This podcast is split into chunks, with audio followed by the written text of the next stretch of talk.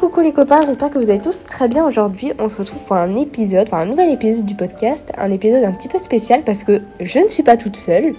Je suis avec euh, mon copain Stan. On va aborder quelques sujets, etc.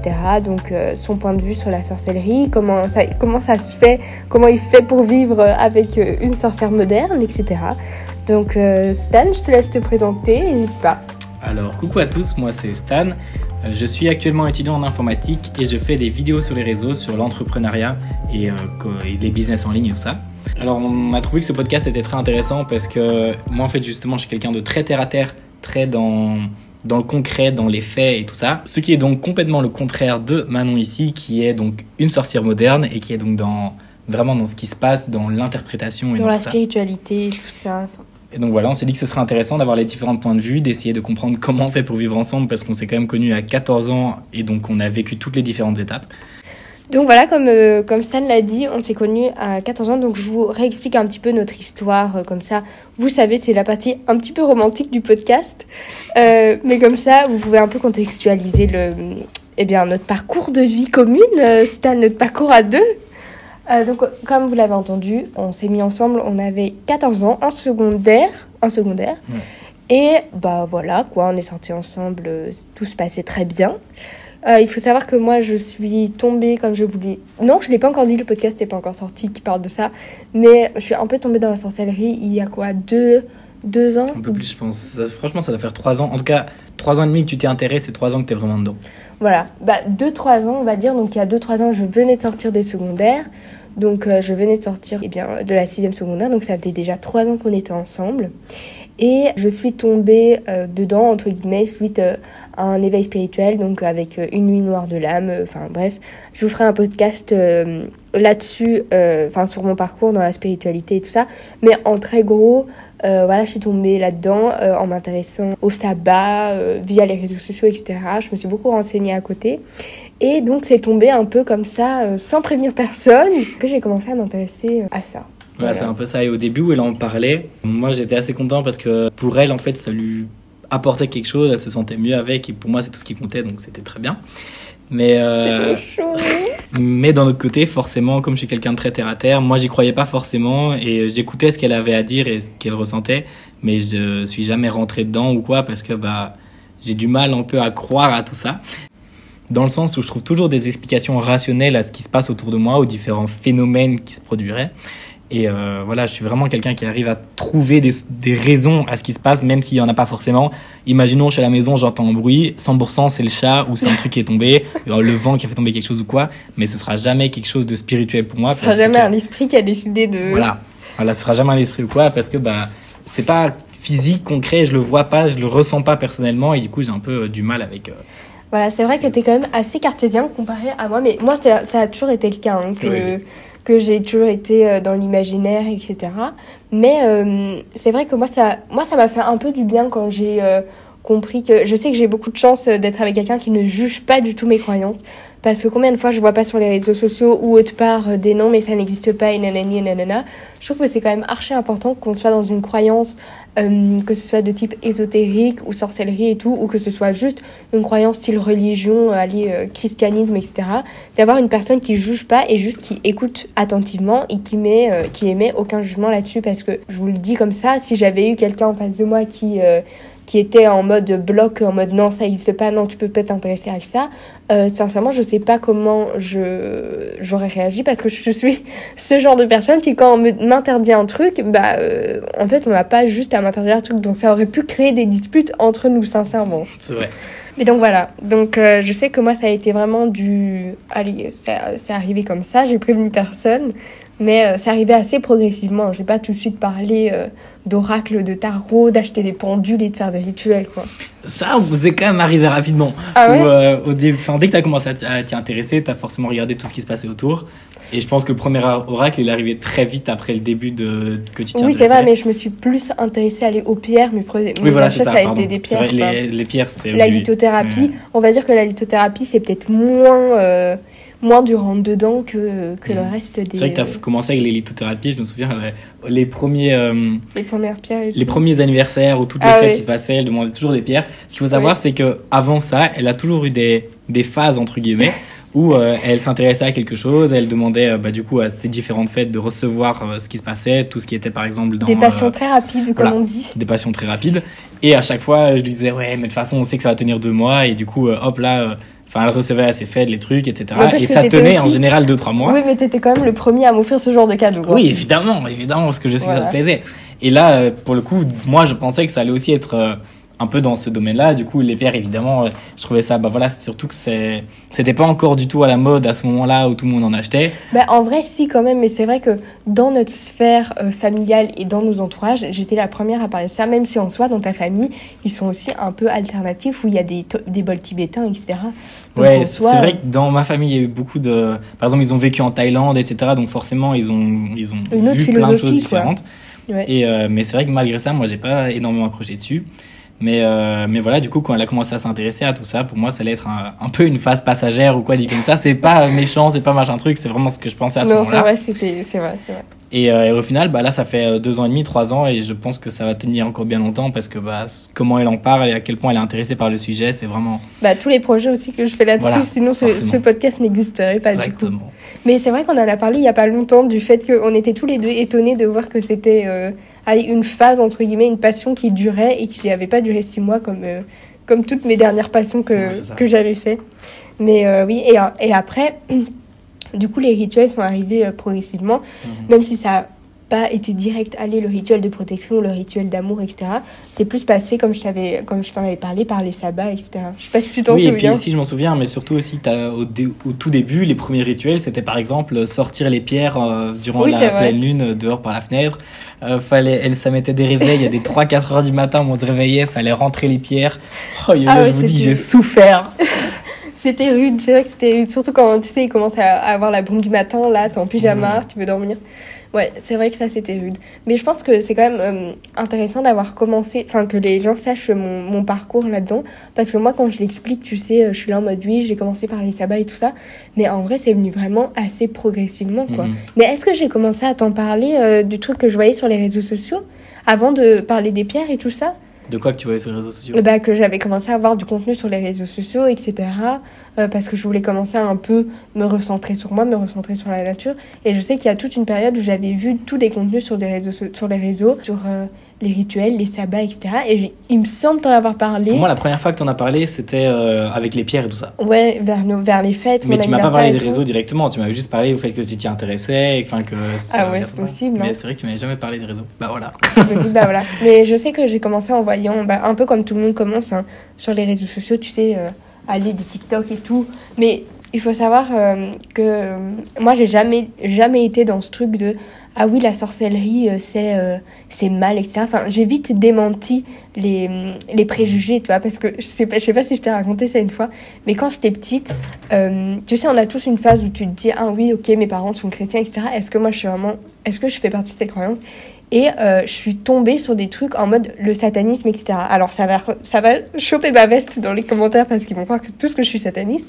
Mais euh, il y a une période comme ça où j'avais commencé à faire des recherches sur le satanisme, mais j'étais extrêmement jeune. Et je me suis vite désintéressée du truc parce que déjà je comprenais rien du tout à ce qu'il racontait et que j'étais là en mode. euh, bon, je sais pas si c'était une phase un peu rebelle ou si j'y croyais vraiment. Tu vois ce que je veux dire? Mais bon, toi-même, tu sais que je suis un peu une rebelle dans ma vie. Une vrai petite folle. ça, c'est vraiment quelque chose en général dans les familles, les religions se poursuivent et il y a souvent Ouais. une période où les enfants se demandent est-ce que Se pose euh, des questions. quoi. voilà est-ce que moi je m'identifie à ça ou bien parfois ils sont tellement dedans dans leur famille depuis toujours que c'est même pas une question C'est que une ça reste et voilà c'est une évidence Après, Euh, il n'y a rien de mal, hein. tout le monde fait ce qu'il veut. Si pour vous c'est une évidence de rester dans les croyances de vos familles, il n'y a aucun problème tant que ça vous correspond voilà c'est ça et que ça va avec vos, vos valeurs. Mais c'est vrai que moi, j'ai toujours, je me suis po- toujours posé beaucoup de questions euh, sur euh, peut-être les entités supérieures euh, qui pouvaient euh, exister ou non, etc.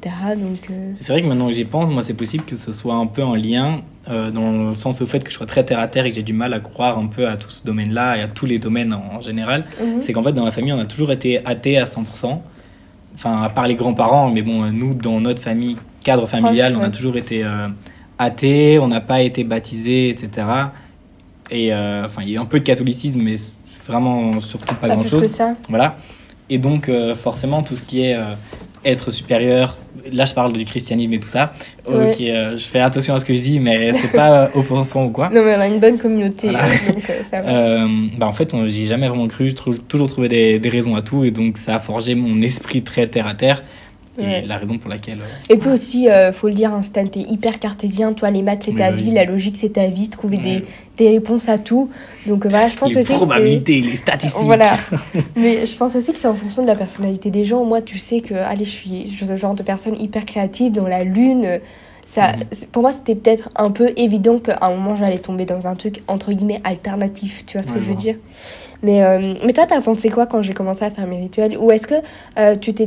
Est-ce que tu as eu peur dans le sens où quand je t'ai parlé de sorcellerie, que j'ai posé une fois le premier mot sorcellerie, est-ce que tu t'es dit elle est en train de s'embarquer dans un truc de fou et elle se rend pas compte de ce que c'est? Honnêtement, j'ai jamais vraiment eu peur parce que, comme je disais, euh, Tu crois pas? voilà, personnellement, j'y crois pas grand. Enfin, j'y crois pas énormément. Et c'est surtout le fait que bah, je savais que c'est quelque chose qui te plaisait et qui était pour toi et qui Mhm. te rendait heureuse. Et je pense que quelque chose qui m'a, entre guillemets, aidé à ne pas avoir peur ou quoi, c'est que, comme tu le disais, ça a été très progressif, très euh, Mhm. au fur et à mesure.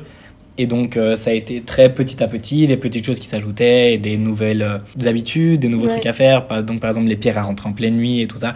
Donc, ça m'a jamais vraiment fait peur parce qu'il n'y a pas eu tout d'un coup, dans le sens où on m'a pas tout de suite dit, euh, alors voilà, on va faire des rituels, on va aller prier sa main, machin truc. Enfin, pas prier sa main, mais Oui, voilà. je vois. Et donc, non, franchement, ça m'a pas fait peur. Je me suis juste dit que c'était ton domaine, que je, dont, dans lequel moi, je m'identifiais pas personnellement, Mhm. mais dans lequel je t'accompagnerai avec plaisir, quoi. C'est mignon. Et tu te souviens du premier rituel qu'on a fait? Le tout premier. Le truc avec les tresses là C'est le premier, ça? Ouais, c'était le premier rituel. Enfin, il me semble que c'était le premier vrai rituel où on avait fait une méditation, etc. pour, euh, pour commencer que t'as failli t'endormir. Je sais pas si tu te souviens de ça. Oui, je me souviens. Moi, je me souviens Ouais, mais bien. Je me sens qu'on l'avait fait, mais c'est vrai que même durant, j'ai pas ressenti grand chose. Juste Ouais. trouvé ça chouette de, de le faire avec toi, de voir un peu comment ça se passait pour toi, euh, pour ton, dans ton domaine et voir ce que, comment ça se déroulait. Ouais. Et je pense que j'ai même encore ce, cette tresse dans mon sac. Ouais. Alors Voilà. pour euh, contextualiser, on avait fait, euh, ça s'appelle de la magie des tresses. Donc en fait, c'est réciter des intentions, mettre une intention dans, c'est de la magie des nœuds. Donc euh, dans une tresse et le nœud symbolise le, le fait que le, le sortilège est, est scellé. Et on avait fait ça parce que, euh, je, est-ce qu'on le dit? Ouais, je sais plus. Parce qu'en fait, on voulait absolument partir en vacances et que notre famille qui ne voulait pas qu'on parte en vacances à un certain endroit et on l'avait fait pour quand même partir en vacances et au final, on est, on est parti en vacances. Pas à ce moment-là, c'était pour partir en Grèce, tu te souviens On n'est pas parti en Grèce, on est parti à Nice. Et encore heureux qu'on est parti à Nice parce que c'était génial. C'est vrai que c'était vraiment bien. On a rencontré Sarah. ouais, on a rencontré Sarah, on a squa- squatté chez les Dryades durant une semaine, euh, une semaine, nous voyaient tous les jours. Mais euh, non, franchement, c'était chouette. Et euh, c'est quoi ton avis sur les gens qui euh, critiquent, etc., la sorcellerie ou qui... Enfin, les, les gens qui émettent un jugement sur, sur les praticiens qui font de la sorcellerie, etc. Bah, pour moi, déjà, ça n'a aucun sens dans le sens où chacun fait ce qu'il veut. En fait, on fait de mal à personne. Enfin, vous faites Mhm. de mal à personne. Il y a, vous, vous faites des choses qui sont pour vous et uniquement pour ce que vous ressentez, ce que vous pensez. Et pour moi, c'est ça le plus important. Si ça vous fait du bien, si ce, que, ce en quoi vous croyez, ce que vous pratiquez vous apporte quelque chose, bah, c'est tout ce qui compte. En vrai, en vrai c'est tout ce qu'il faut pour euh, les personnes en tant que soi. Il y a plein de religions, plein de domaines. Et pour moi, tant que ça vous apporte sans empâter sur le bonheur des autres, bah, Mhm. pourquoi arrêter? Enfin, dans le sens où pourquoi critiquer Pourquoi on n'en a rien à faire? Enfin, c'est pas euh, chacun sa vie, quoi. Mais c'est vrai que il y, a y souvent, surtout dans votre domaine, des gens qui euh, soit émettent un jugement, soit euh, sont directement de Waouh, Satan est une, grosse Ouais. croix. Par exemple, nous, on a, euh, on a l'expérience où, par exemple, parfois elle en parle. Et quand elle en parle, c'est tout de suite euh, Oh non, je veux pas attirer les mauvais esprits, arrête d'en parler, Ouais, ouais. je veux pas machin truc. Et d'un côté, ça dit que ça y croit pas, et d'un autre côté, ça dit je veux pas attirer les mauvais, les mauvais esprits. Enfin bref, je comprends pas trop, mais voilà. Mais euh, c'est vrai qu'il y a beaucoup de jugements, donc ça doit pas être très simple, entre guillemets. Après, euh, voilà, pour moi, c'est, comme je disais, euh, tant qu'on fait des choses qui nous plaisent sans blesser les autres, bah tout va bien, quoi. Oui, c'est ça, c'est ce que je me dis aussi. Après, euh, petit, euh, petit rappel, euh, sachez que tous les rituels ne sont pas inoffensifs, dans le sens où si un jour on vous dit, oui, faire un rituel pour récupérer son ex, c'est de la magie rouge, tu risques rien, c'est rien de méchant, dites-vous que ça reste de la magie où vous, vous jouez avec le libre arbitre d'une personne qui ne veut potentiellement pas euh, être avec vous ou avoir une quelconque relation avec vous. Alors je dis pas ça méchamment, hein, juste des fois il faut être cru parce que c'est le genre de choses qu'on me demande euh, en message privé. Une fois, on m'a demandé ça, comment je fais pour, euh, pour faire revenir mon ex? Faire revenir votre ex avec de la sorcellerie, c'est euh, toucher à son libre arbitre et c'est potentiellement faire de quelqu'un un zombie émotionnel qui va être attaché à vous et qui ne va simplement pas vous laisser tranquille et qui peut être dangereux par moment parce que bah, la personne que vous imaginez n'est peut-être pas la personne qui est réellement devant vous. Donc voilà, donc ça, ça tombe pile dans le cas que je disais, dans le sens où euh, on fait des choses pour nous, mais là, dans ce cas-là, ça impacte les autres aussi. Enfin, j'imagine la personne à qui on fait un rituel ou quoi, si ça marche, si voilà, ça, euh, ça, bah, ça l'impacte aussi, dans le sens où lui, il a rien demandé, il a rien voulu, et ça va peut-être euh, impacter sa vie, comment il se sent, avec qui il est, etc. Donc voilà, ça c'est les endroits où il faut commencer à faire attention, quoi. Ouais, mais ça, il y a un truc qui m'intéresse, enfin, que je trouve intéressant, je préfère rebondir dessus maintenant c'est que en fait, tu crois pas, mais je, je, je, j'explique pour les gens qui, qui, nous écoutent. Il y a quelques semaines, as, non, il n'y a pas quelques semaines, il y a quelques jours, tu as entendu à la radio un... Et je trouve ça intéressant qu'on en parle. justement, je voulais aussi en parler durant ce podcast. Ah bah voilà. Alors, euh, pour remettre un peu dans le contexte, j'étais en voiture, c'était tard le soir, je rentrais à la maison et euh, il y a la radio qui, qui passe et j'entends quelqu'un qui parle donc à la radio d'un livre qui vient de sortir et donc il est euh, sur énergie, je pense, à ce moment-là. Euh, et c'est donc Stéphane Alix qui a sorti un livre qui s'appelle La mort n'existe pas. Et je reste sur la radio parce que je me dis, bah voilà, on écoute. Et euh, en gros, le livre raconte l'histoire d'un homme qui s'appelle donc Stéphane Alix, qui a toujours été enquêteur dans sa vie. Il a enquêté sur le terrorisme, sur euh, plein de choses dans le, le journalisme, etc. Et donc, il, a, il, sait ce que c'est que d'enquêter, il a un vrai processus, il, euh, c'est sa vie, c'était son boulot, donc il sait comment tout ça se passe. Donc, il est aussi cartésien, j'imagine. Voilà, c'est ça. Initialement, il était 100% cartésien, il est très dans le objectif, euh, mhm. il y a les méthodes de travail, on n'en sort pas, etc. Et il y a un moment, son frère est décédé. Non, si son frère, voilà, c'est son frère qui était décédé, et euh, il voulait un peu s'intéresser un peu à tout ce domaine-là, voir comment ça, qu'est-ce qui existait en fait, et qu'est-ce qui se passe après la mort réellement, parce qu'on n'a pas, on entend beaucoup de choses, mais on n'a pas vraiment un, un, vrai truc. Est-ce qu'il y a même quelque chose? Est-ce que juste on disparaît? C'est vrai qu'on n'a pas beaucoup de témoignages. Voilà, on n'a pas énormément de choses forcément, et, euh, et donc il a décidé d'enquêter à sa façon. Il a donc été voir euh, des personnes, par exemple, qui étaient qui avait vécu une mort temporaire, puis qui avait été ressuscité, etc. Et là, il, a, il y avait des vraies histoires, euh, comme par exemple quelqu'un qui est décédé dans... Euh, il est décédé lors d'un accident euh, sur la route, et donc il était dans le coma complet, et ça allait être très compliqué, sa vie tenait un fil. On l'a emmené à l'hôpital, et euh, le but était donc forcément de le réanimer, de le ramener à la vie, mais il était complètement inconscient et c'était vraiment, il était mort quoi. Concrètement, il était plus là. Ouais. et, euh, et en fait, il s'est passé plein de choses durant l'opération. Ils ont tout fait pour euh, essayer de le ramener. Et il y a une des infirmières qui a remarqué qu'il avait un dentier, malgré qu'il avait 40 ans, quelque chose comme ça. Mm. Donc elle lui a retiré le dentier pour, pour pouvoir lui faire les opérations plus facilement et euh, l'a mis sur un petit truc sur le côté, un petit, euh, une petite table, charrette là, voilà. des tables roulantes. Et ils ont continué, mm. etc.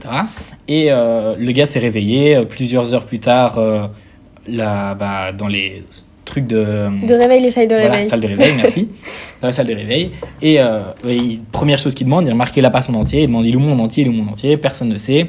Et la dame qui lui a enlevé son dentier était en fait une assistante elle revient style deux jours plus tard. Et dès, qu'elle, dès que lui la voit, je lui dis Ah, c'est vous la dame, c'est vous euh, celle qui m'avait enlevé mon entier, vous l'avez mis sur une petite charrette.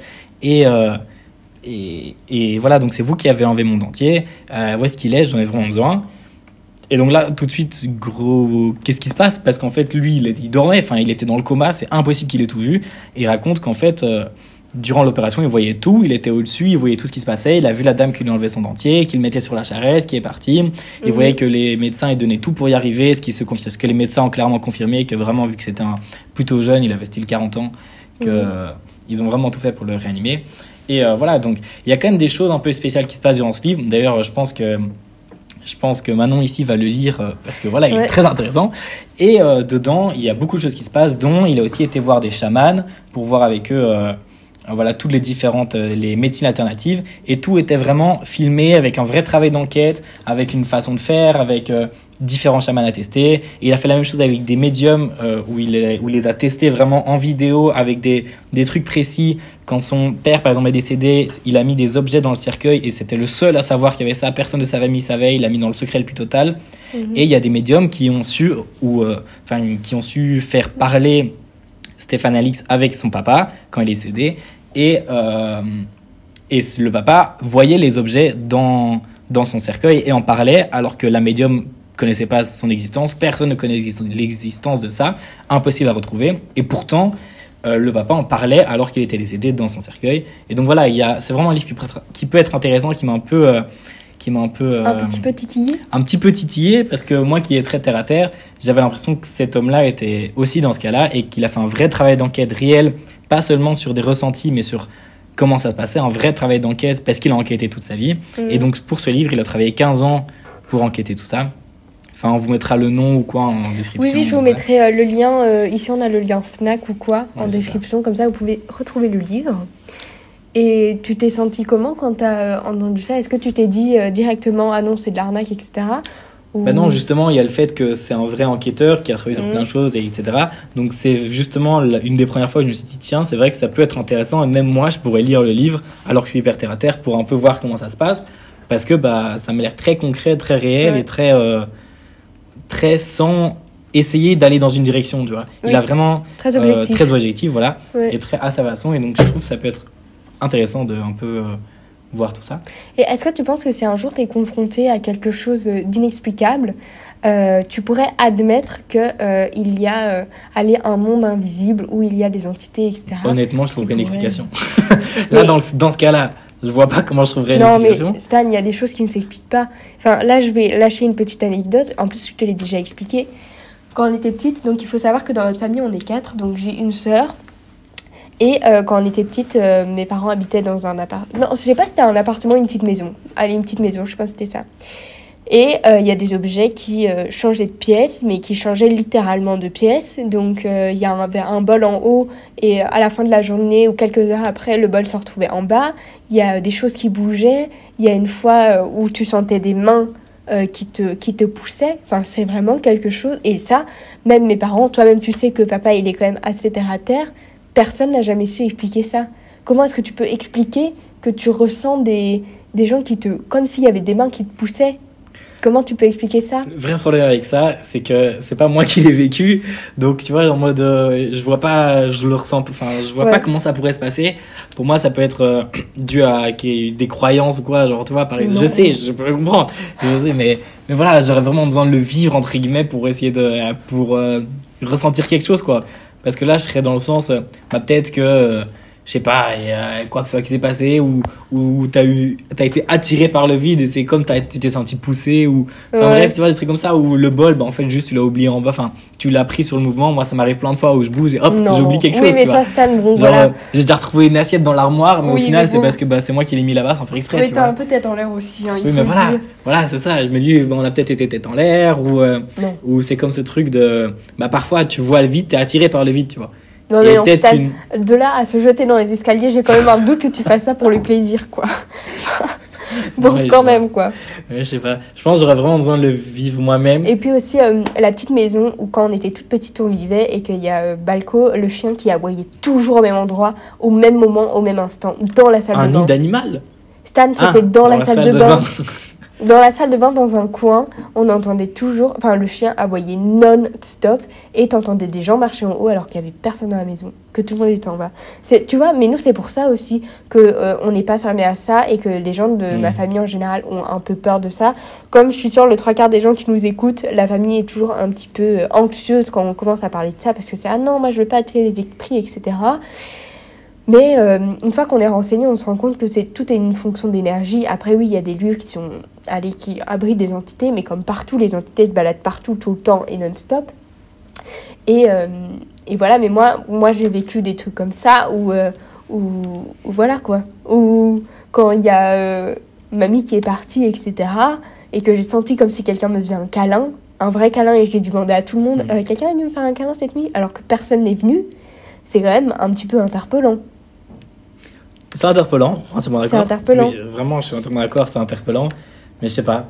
En fait, je, en fait, je pense qu'un des problèmes que j'ai, c'est que moi-même, j'ai jamais vécu tout ça. Et donc, j'ai vraiment du mal à, à le ressentir ou à le, enfin, ressentir chez les autres personnes. Ouais. Je, je sais qu'on peut en parler, le prendre beaucoup en mode, bah voilà, moi je sais que je l'ai ressenti, mais moi personnellement, j'ai jamais eu de- d'expérience avec ce domaine-là, et donc j'ai du mal à, à visualiser ça en fait. Mm. Mais tu penses que si toi, vois, tu vis une expérience comme ça Je pense tu, que d'abord. vraiment aucune ouais, explication. Ok.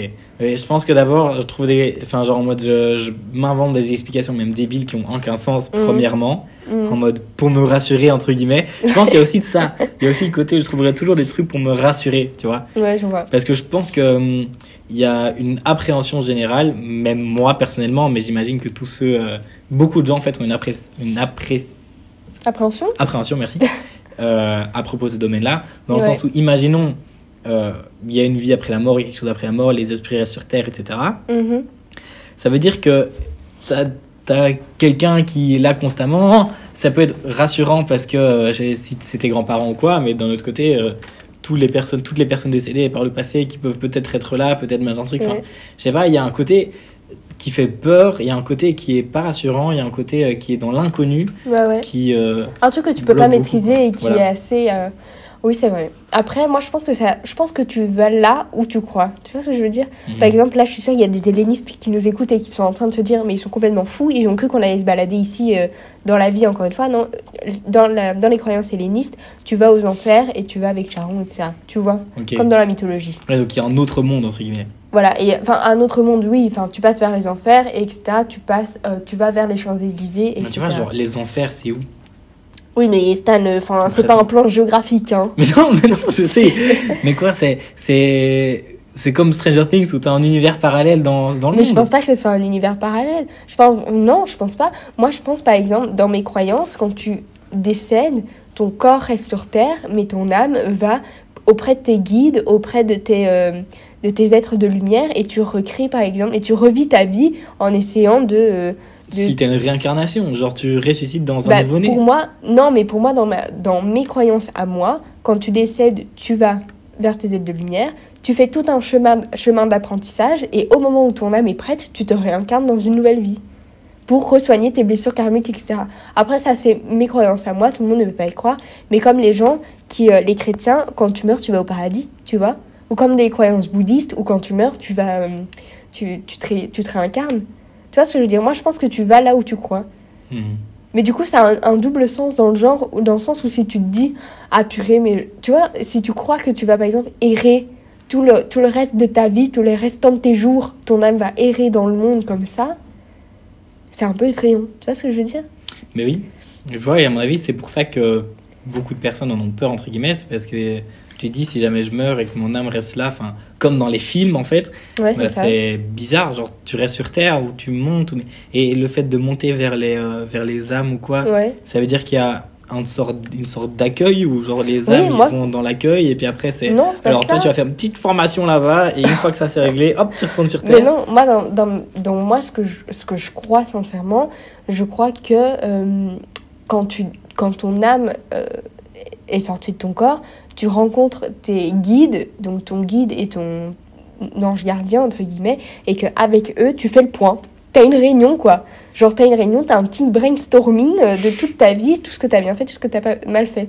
Pour moi, c'est ça. Tu retournes à la source, en fait. Ça, c'est c'est les croyances, tu retournes Mais donc, il y a un nombre d'âmes limité. Ouais, ça aussi, Ça veut dire que les âmes, elles se créent Mais parce non, que parce le que- truc, c'est que la population, elle augmente tout le temps. Oui, je sais, mais enfin, ça, j'avoue que voilà. Après, voilà, il y a des, euh, des théories qui disent que euh, toutes les âmes viennent d'une source, donc imagine un gros point lumineux, et que toutes les âmes, en fait, c'est comme des petites parcelles de cette lumière, tu vois, et que tu as des âmes qui peuvent se diviser en deux, ce qui donne les flammes jumelles ou les hamsters, tu vois ce que je veux dire Mhm. euh, le truc des flammes jumelles, c'est une, une, une flamme, donc euh, une âme qui s'est divisée en deux, sauf que c'est les deux opposés, tu vois. Et le truc des âmes sœurs, c'est que c'est une, une âme qui s'est divisée en deux, mais euh, c'est les deux mêmes âmes. Tu vois ce que je veux dire? Ok. Et euh, ce qui peut créer plusieurs, euh, plusieurs âmes. Et puis aussi, il y a cette théorie des, des enfants indigos, je pense que c'est ça le nom, où c'est censé être des très jeunes âmes et que ces âmes ne vivent pas, long- vivent pas longtemps sur Terre, etc. Et puis tu as des vieilles âmes parce que tu t'es incarné plus longtemps. Et, Et Ça, après un certain nombre d'incarnations, l'âme, elle disparaît. non, c'est pas ça. Le truc, c'est que c'est le principe des, des relations, pas relations karmiques, mais en gros du chemin euh, du karma, etc. Où le but, ton but, en fait, c'est que ton âme soit complètement libérée de tous tes liens karmiques, donc tout ce que tu as mal fait, en fait. Par exemple, tous les schémas qui t'empêchent d'avancer, que ce soit, par exemple, euh, aller euh, dans une vie, euh, t'as, t'as, t'as- je sais pas moi. Disons que dans une vie, tu as été violent avec un animal, tu vois Mhm. eh ben peut-être que dans une autre vie, il y a ton chien qui va vivre un truc pour que tu ressentes les choses, que tu apprennes et que euh, au final tu te retrouves avec donc après plusieurs incarnations que ton âme soit complètement purifiée et que tu touches euh, l'amour Que inconditionnel. tu sois un être humain parfait, quoi. Non, pas que tu sois un être humain parfait parce que tout le monde a des fautes, mais en gros, tu as des blessures karmiques, par exemple la peur de l'abandon, la peur de, de la trahison et tout ça. Il me semble qu'il y a sept euh, peurs karmiques ou un branle comme ça. Enfin, j'ai pas les termes précis, mais c'est un truc comme ça. Et en gros, le but, c'est que ton âme soit euh, complètement guérie, en fait. C'est un, un parcours Donc, de guérison. Au plus de fois tu te réincarnes, au plus de fois tu es guéri, et donc au Bah non, moins tu as de trucs c'est pas à- ça. C'est que, en fait, ton but en tant qu'âme, c'est de guérir tes blessures karmiques. Sauf que si dans une vie, t'as pas guéri ta blessure karmique ou que t'as pas compris le truc, tu vas te réincarner encore et encore et encore. Mais une fois que tu l'as eu, que- tu vois, et une, fois que tu as tu l'as eu, guéri. tu deviens un être de lumière et tu restes auprès de la source, etc. Et tu peux aider les autres âmes euh, à eux se réincarner. Par exemple, si ça se trouve, nous, euh, on fait partie d'une même famille d'âmes. Donc, euh, bah, on fait partie, c'est comme une famille, mais une famille d'âmes, quoi. Et on s'est réincarné. Tu t'es ré- as décidé de te réincarner avec moi pour m'apprendre des choses, tu vois. Soit tu m'apprends des choses et ça peut être euh, aller des relations un petit peu problématiques parce que ça peut être très conflictuel, parce que tu m'apprends des choses, je dois en tirer des leçons. Soit ça peut être euh, où tu m'aides dans mon parcours, etc. Tu vois? On serait des sortes de corps récepteurs des problèmes des âmes pour Ouais. régler leurs problèmes. Et une fois qu'ils ont plus besoin de nous et qu'on meurt et qu'ils ont réglé leurs problèmes, ils retournent à la Mais source. c'est pas que tu plus besoin de nous, c'est que ton corps accueille ton âme. Enfin, en fait, c'est comme si tu avais un réceptacle et ton Oui, c'est ça. âme. Donc nos corps sont des réceptacles aux âmes. Ouais. Moi, je pense que c'est ça. Je pense que le corps physique est un récep- réceptacle et que euh, tu as l'âme en toi qui doit vivre une expérience humaine pour en tirer des leçons et euh, pour non-stop. euh, En fait, le but, c'est de toucher l'amour inconditionnel, mais quand je dis amour inconditionnel, c'est inconditionnel. Et en fait, euh, comprendre comment fonctionne la vie, quoi. Comprendre comment les choses fonctionnent. Tu vois ce que je veux dire? Mais moi, ce que je trouve fou, c'est que autant on peut avoir le même âge, autant notre âme, à tout moment, toi, t'as une âme beaucoup plus vieille, beaucoup plus vieille, et moi, je suis une jeune âme, tu vois C'est ça que je trouve fou. Mais sur le truc des âmes, je sais que, enfin voilà, faut- je- même chose. Les âmes, euh, c'est pas euh, physique concret. Il Ouais, n'y a mais- pas une preuve que les âmes entre guillemets existent. Mais ça, on pourra jamais Dans le sens où, il y a un moment, il y a eu une, euh, une nouvelle qui était sortie, euh, un texte qui était sorti et qui avait bouleversé tout le monde, qui disait en gros qu'une âme pesait 21 grammes. Parce que euh, il avait, c'est un gars qui avait pesé des personnes sur leur lit de mort Mm. et euh, deux heures après, il décédait. Ouais, mais Et il avait regardé qu'en moyenne, ils avaient tous perdu 21 grammes. Genre Mhm. vraiment pile 21 grammes tous. Ouais. Et donc il a dit, tiens, c'est bizarre, ça veut dire que c'est pile le moment où leur âme quitte leur corps, ils perdent 21 grammes, tu vois. Mm. Et il y avait tout un truc autour de ça, des gens qui étaient en mode, Ouah, ça veut dire que l'âme existe, que c'est un vrai truc, etc. Ouais. Sauf que plus tard, des scientifiques ont refait l'expérience, et en fait, ils se sont juste rendus compte qu'il avait fait dans les mauvaises circonstances et que Bah ouais. ça avait absolument rien à voir. Donc, enfin, ça avait absolument aucun sens que bah, y a- ces 21 grammes ne Mhm. disparaissaient pas, et qu'au final, c'est peut-être juste. Enfin, que c'était une nouvelle qui était sortie et qui avait aucun sens, mais tout le monde y a cru. Ouais. Et euh, peut-être que c'est- il y a plein de choses qu'on a aujourd'hui, mais qui seront plus tard prouvées qu'en fait, c'est Ouais, mais rien. Oui, mais en fait, on peut pas prouver l'existence de l'âme. C'est un truc qui se ressent. Si t'avais pas d'âme, tu, tu serais pas là, tu saurais pas expérimenter. Enfin, tu saurais pas expérimenter la vie. Enfin, Il y a le cerveau. oui, mais tu peux pas être. Alors, les émotions, c'est quoi? Bah, c'est aussi ton cerveau qui réagit, c'est des, des- un mélange de certains hormones, de ce qui se passe, Mais et c'est ton cerveau qui réagit Oui, à ce qui se passe devant toi. Ok, mais il y a, il y a ce truc où. Tu sais, par exemple, quand tu fais un truc et ça te prend au trip, t'es là en mode. Purée, je, je sens que ça, je vis pour faire ça, quoi. Je, c'est le genre de truc qui. Waouh Tu vois cette, cette Mais pour moi, ça c'est quelque chose qui s'est passé dans, dans ta vie ou quoi, enfin bref, voilà, ou en faisant quelque chose, bah, il y a un domaine que tu as plus apprécié Mais qu'un ça, autre, tu peux pas. et en voyant ce truc que t'aimes bien depuis toujours, Non. ou bien en créant quelque chose, tu te rends compte que t'aimes bien, t'as Non. tes yeux qui pétillent, t'as un mélange d'ocytocine et de, et de tous ces éléments chimiques, Non, non. et, et boum, c'est ça qui fait les émotions qu'on a. Mais tu peux pas dire que l'âme n'existe pas, Stan. T'as une âme quand même, rassure-moi. oui, mais Bah voilà. pour moi, il n'y a pas juste le corps. Mais parce de que toute façon- le truc, c'est que s'il y avait uniquement le corps, Oui. on pourrait recréer des êtres humains tels quels, avec un, Voilà, des c'est assemblages ça. d'atomes. Ça, pour moi, c'est pas possible. Voilà. Chimiquement, anatomiquement, machin truc, euh, on- on- il y a plein d'éléments qu'on sait créer aujourd'hui. On sait refaire de la peau, on sait refaire Ouais. quasiment le cœur, on sait refaire des Mhm. poumons, tous nos organes, on sait les refaire, mais on sait pas recréer un humain. On sait pas créer un humain de rien. Voilà. Mais tu vois, et tu sais qu'il y a des gens qui ont fait. J'ai vu ça en psycho. Il y a des gens qui euh, ont fait des expériences pour voir si l'âme existait. Bon, c'est un peu trash, un petit disclaimer aux gens qui vont pas supporter euh, le trash. Mais il y a un fou qui a décidé d'enfermer quelqu'un dans un tonneau et de le laisser mourir là pour voir si son âme allait sortir du tonneau. Alors ça date du Moyen-Âge, hein, c'est vraiment un truc. euh, Mais euh, y a une. Ce personnage a dit une phrase c'est qu'on peut, on pourra jamais prouver l'existence de l'âme. L'âme, c'est quelque chose qui se ressent. Tu peux pas prouver l'existence d'une âme. Tu vois Ouais, mais c'est ça qui devient compliqué du coup. Mais non, c'est pas compliqué parce que tu vas pas me dire tout le monde a une âme, Stan, tu le sais.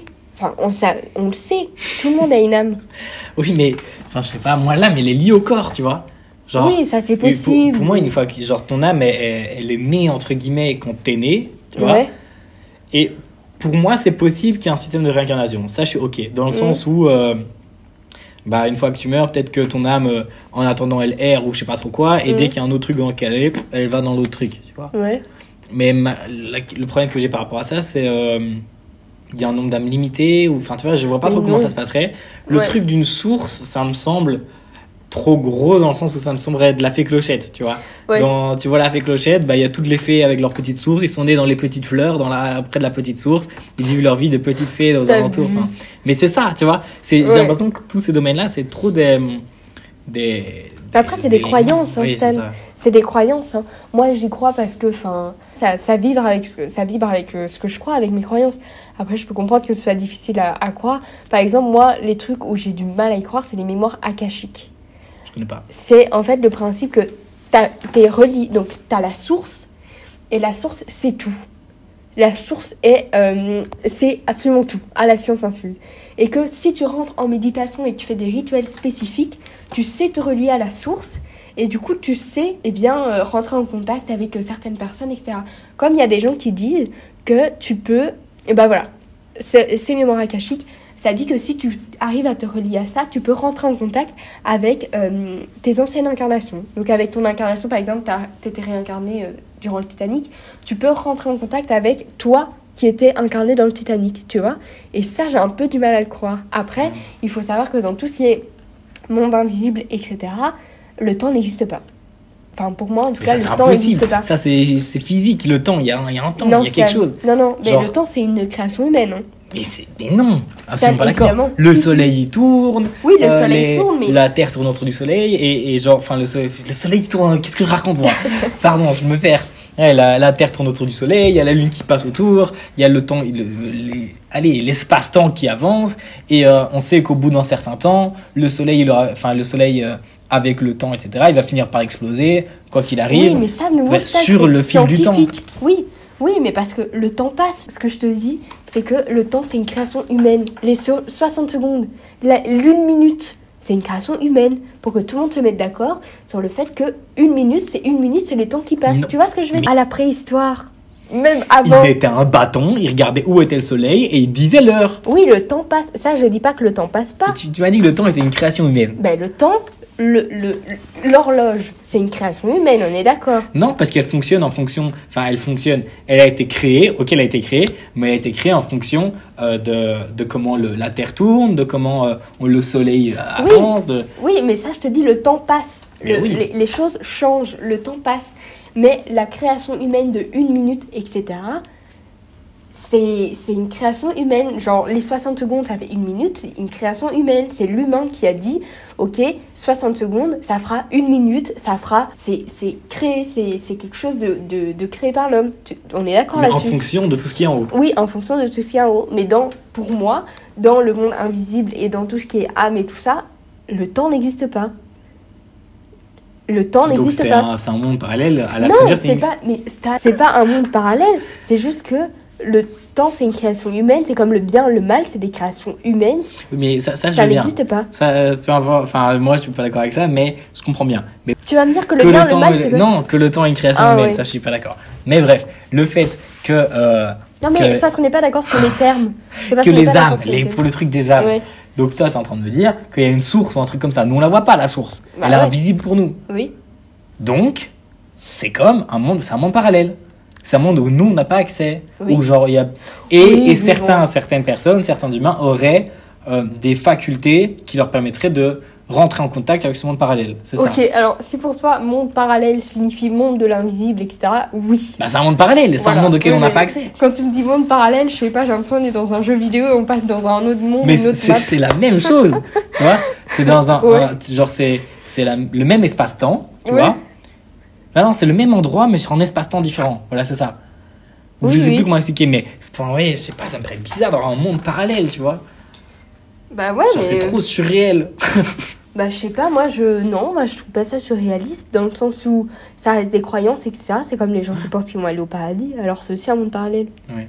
Tu vois Moi ce que je trouve un peu loufoque, c'est que... Juste, je rappelle, euh, quand on parle et que je dis des choses, c'est vraiment euh, sur un aspect euh, dialogue et voilà. Si je juge vraiment, Oui, je sais tout, pas, est, voilà. trop- tout est très fair play. hein. Il n'y a Oui, aucun jugement ici. Voilà. C'est pour mettre un débat et mettre une Je discussion. sais que parfois je peux parler un peu fort ou dire avec des, une intonation spéciale, mais c'est vraiment. voilà. Je, C'est pas je méchant, critique quoi. personne, je suis méchant envers personne, on parle simplement pour avoir les différents points de vue.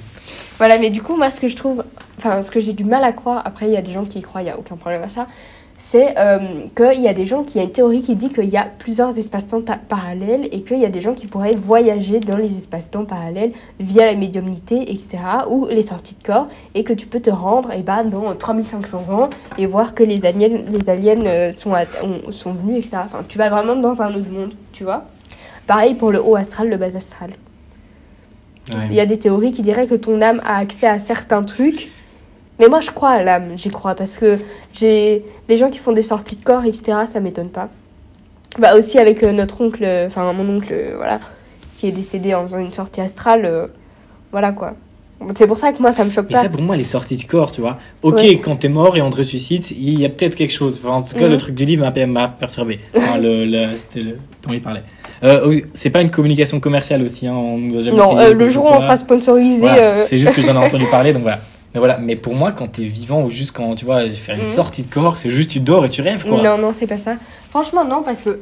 Enfin, voilà, après, c'est de nouveau le principe sur est-ce que l'âme existe ou pas.